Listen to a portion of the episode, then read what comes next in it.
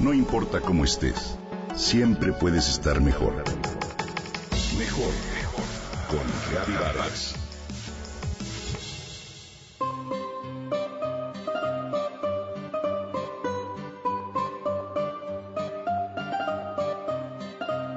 Estamos en plena Copa Mundial que se lleva a cabo en Rusia, uno de los países más impactantes a nivel internacional. Hoy quiero compartir contigo algunas de las filosofías de vida más importantes de los rusos que merecen la pena nuestra atención. La cocina, por ejemplo, es un lugar sagrado para ellos, sobre todo por lo que significa en cuanto al ambiente familiar. Suelen pasar mucho tiempo ahí en charlas después de la comida, entre risas y cigarrillos, con té, dulces y a veces hasta la madrugada. El té negro lo toman con una buena dosis de azúcar. Los rusos casi nunca hablan del trabajo. Suelen ser personas profundas que incluso desde pequeños miran el lado filosófico de la vida. Su temperamento es de corte nostálgico y melancólico, por eso acumulan recuerdos del pasado. Normalmente no tiran nada a la basura, suelen ser acumuladores. Los rusos sonríen poco. En Rusia resulta peligroso sonreír a personas desconocidas en la calle. La sonrisa americana, como así le llaman, se considera falsa y da rabia a los rusos, les choca. Por lo general, ellos consideran que una cara sombría provoca más confianza porque revela los apuros cotidianos que sufre todo el mundo. Es raro mirar a un ruso que sonríe, pero cuando lo hace, su gesto resulta leal y auténtico. Así que cuando mires a un ruso sonreír, puedes estar seguro de que es una expresión sincera desde el fondo del corazón. Suelen ser generosos.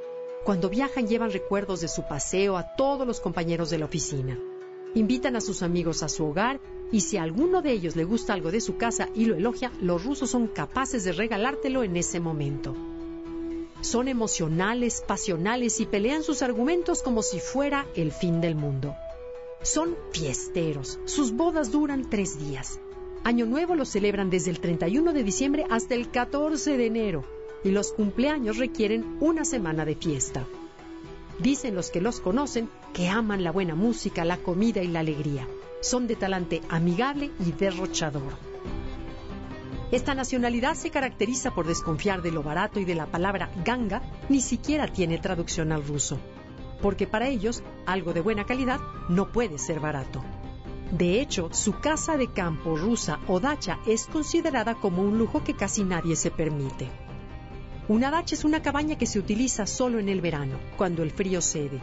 Tiene gran tamaño y numerosas comodidades. La dacha forma parte de una actividad rusa en la que el cultivo de alimentos sanos tiene gran importancia, ya que cuentan con grandes huertos. Dicen que el insoportable frío en Rusia es un mito. A pesar de que la tercera parte del país está por encima del círculo polar ártico, todas las grandes ciudades se encuentran en climas templados. El metro, su transporte, es considerado el mejor del mundo. Los trenes pasan con frecuencia de un minuto y medio.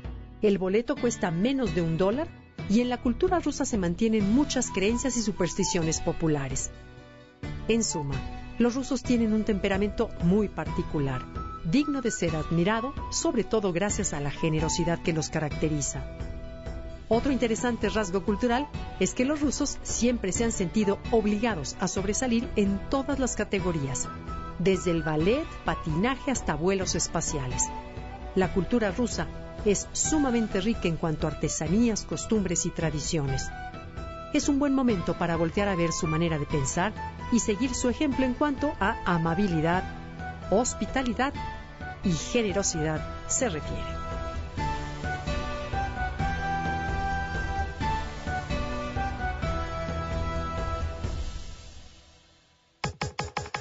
Comenta y comparte a través de Twitter. Gaby-Vargas. No importa cómo estés, siempre puedes estar mejor. Mejor, mejor. Con Gaby Vargas.